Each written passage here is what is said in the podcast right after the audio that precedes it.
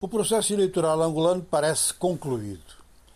E parece concluído até a partir do momento em que o governo dos Estados Unidos, através do Departamento de Estado, e o governo português, através do seu primeiro-ministro, os dois felicitaram João Lourenço pelo resultado nas eleições. Normalmente, em relação a Angola, nota-se uma hierarquia de reconhecimentos internacionais que, em primeiro lugar, coloca os Estados Unidos como potência mundial e, em segundo lugar, em relação a Angola, coloca Portugal em virtude do período da colonização e dos laços que se estabeleceram depois. De maneira que esse reconhecimento internacional pesa muito em todos os países africanos e pesa dentro de Angola, até porque ninguém está a conseguir apresentar nada de muito convincente em relação ao resultado do processo eleitoral, porque não nos parece que os problemas das eleições em Angola estejam na contagem dos votos. Os problemas estão antes. O campo está inclinado em termos de que o poder tem muito mais, mas muito mais, acesso à mídia do que as oposições. Tem pessoas em Angola que não têm a menor ideia do que é que a oposição está a dizer face aos ataques que o poder lhes lança. E isso, para os mais velhos, deixa até más recordações sobre coisas antigas. Em segundo lugar, e também é muito importante considerar que uh, os instrumentos, as instituições de recurso a quem se protesta, com quem se reclama, são realmente entidades compostas em maioria por pessoas simpáticas ao poder. Mais simpáticas, menos simpáticas, mas com algum nível de simpatia.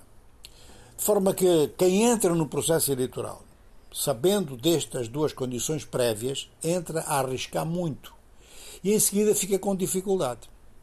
Setores favoráveis ao abstencionismo, porque nem todos os abstencionistas se, absteram, se absteram ou se abstiveram, perdão, de forma assim, estão cansados e não querem ir lá.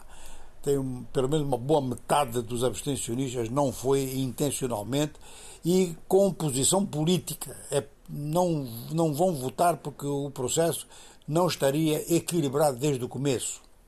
E então há os abstencionistas e os inexistentes, que são os mortos que estão nas listas. Mas depois há uns outros inexistentes, que são talvez do mesmo número dos falecidos, que é aqueles que não se registaram.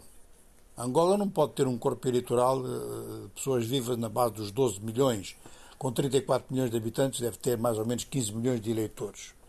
Ora, estes grupos que pensam politicamente na abstenção estão a dizer que o resultado das eleições, bom, eh, isto vale o que vale, né? dá até para fazer bom humor. Dizem assim: primeiro, abstencionistas, 55%. Segundo, o MPLA, 22%.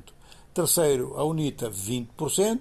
E em quarto, todos os outros, 3%. De maneira que, com todas estas histórias, umas eh, muito importantes com peso internacional, outras com dados importantes sobre a aceitação das regras do jogo, e os terceiros eh, no bom humor, mas um bom humor que transmite política também.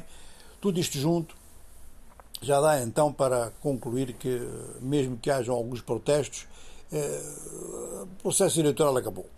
E se a oposição ficou muito mais forte, sobretudo na capital, muito mais forte, ela tem margem de manobra para fazer protestos sobre coisas que são muito importantes na vida das pessoas, mais do que discutir agora eternamente o resultado eleitoral. Discutir, por exemplo, as condições sociais, discutir as prioridades orçamentadas.